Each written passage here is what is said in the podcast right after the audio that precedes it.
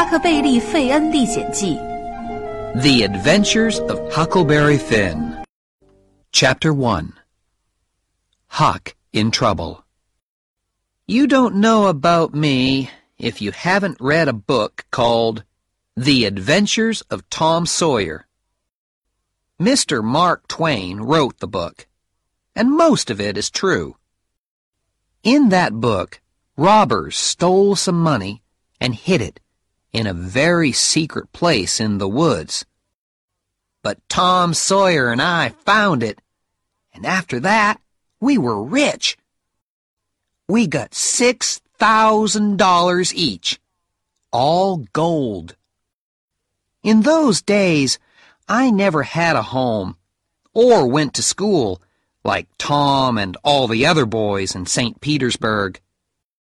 Pop was always drunk, and he moved around a lot, so he wasn't a very good father. But it didn't matter to me.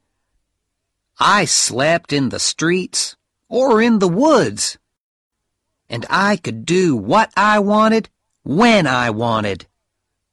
It was a fine life. When we got all that money, Tom and I were famous for a while.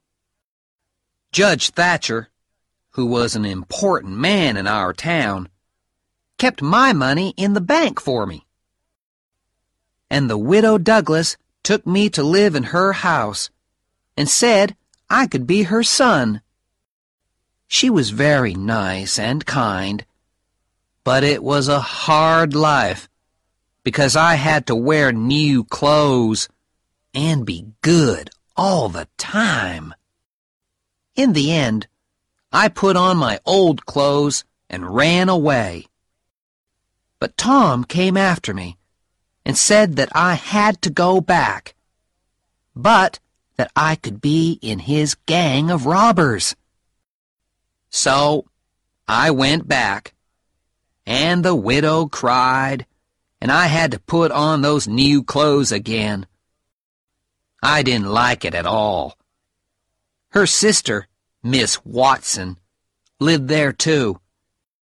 She was always saying, Don't put your feet there, Huckleberry, and Don't do that, Huckleberry. It was terrible. When I went up to bed that night, I sat down in a chair by the window. I sat there a good long time, and I was really unhappy. But just after midnight, I heard meow, meow outside.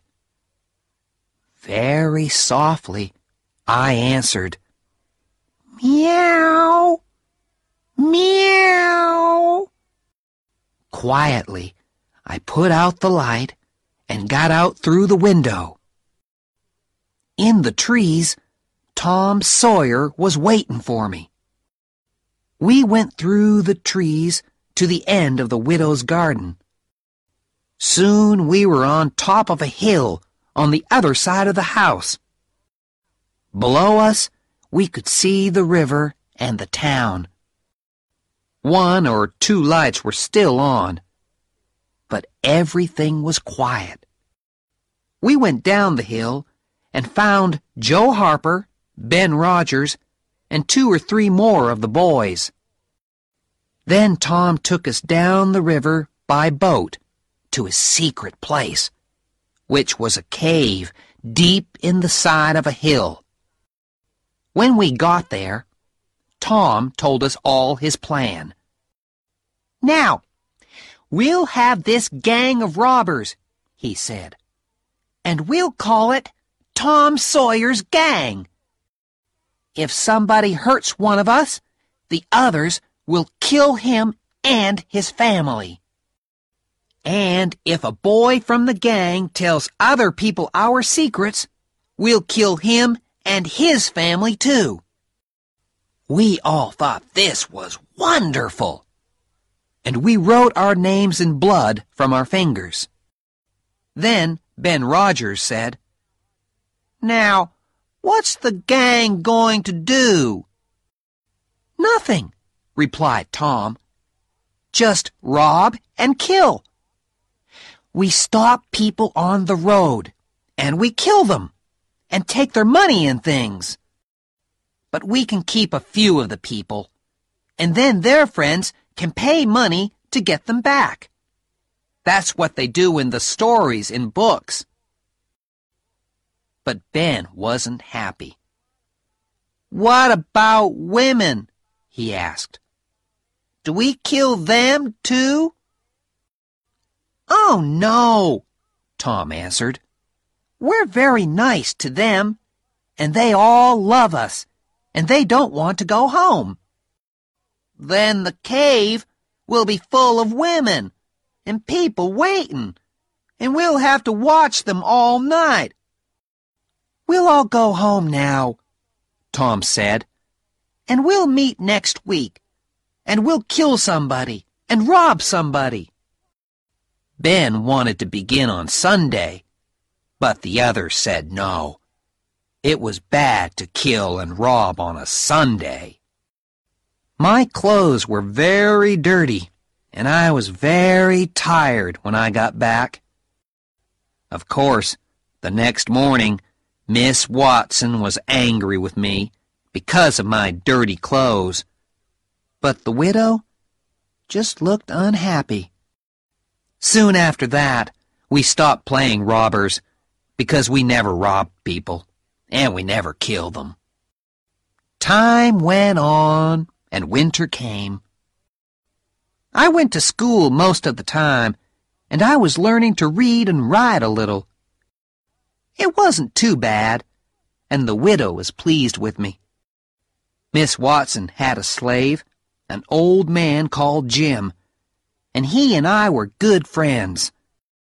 I often sat talking to Jim, but I still didn't like living in a house and sleeping in a bed. Then, one morning, there was some new snow on the ground, and outside the back garden I could see footprints in the snow. I went out to look at them more carefully. They were Pop's footprints. A minute later, I was running down the hill to Judge Thatcher's house.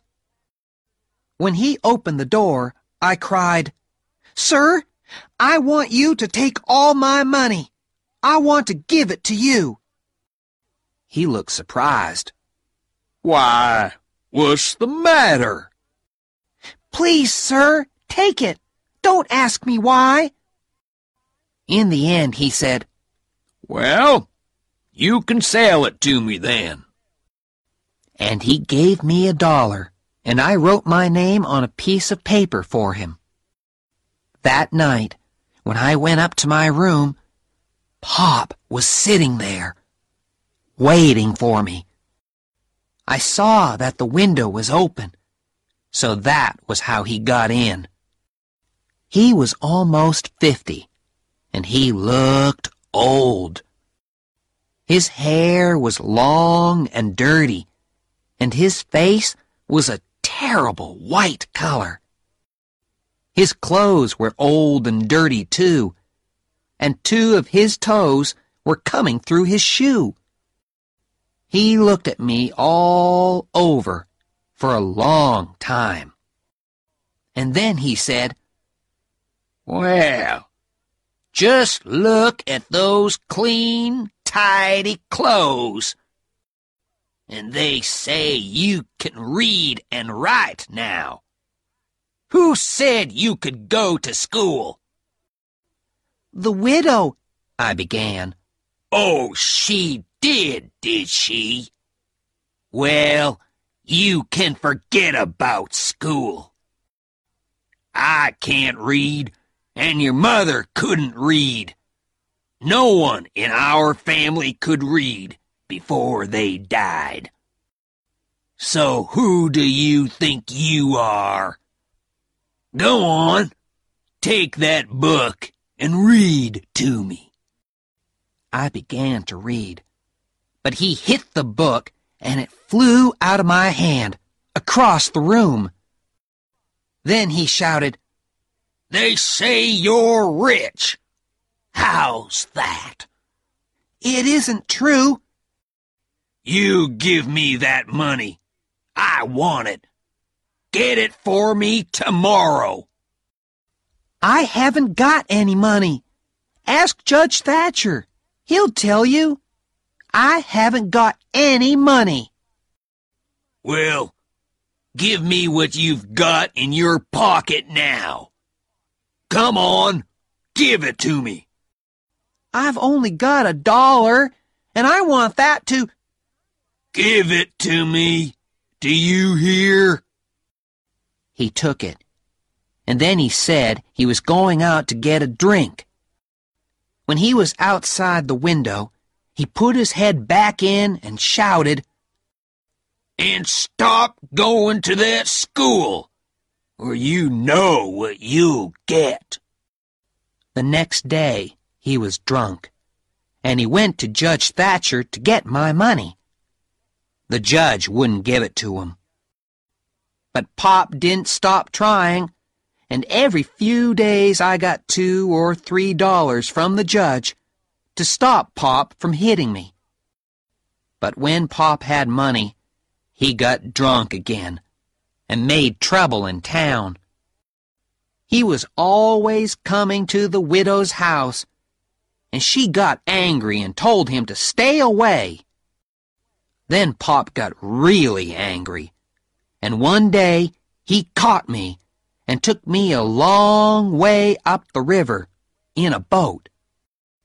I had to stay with him in a hut in the woods, and I couldn't go out by myself. He watched me all the time. The widow sent a man to find me and bring me home.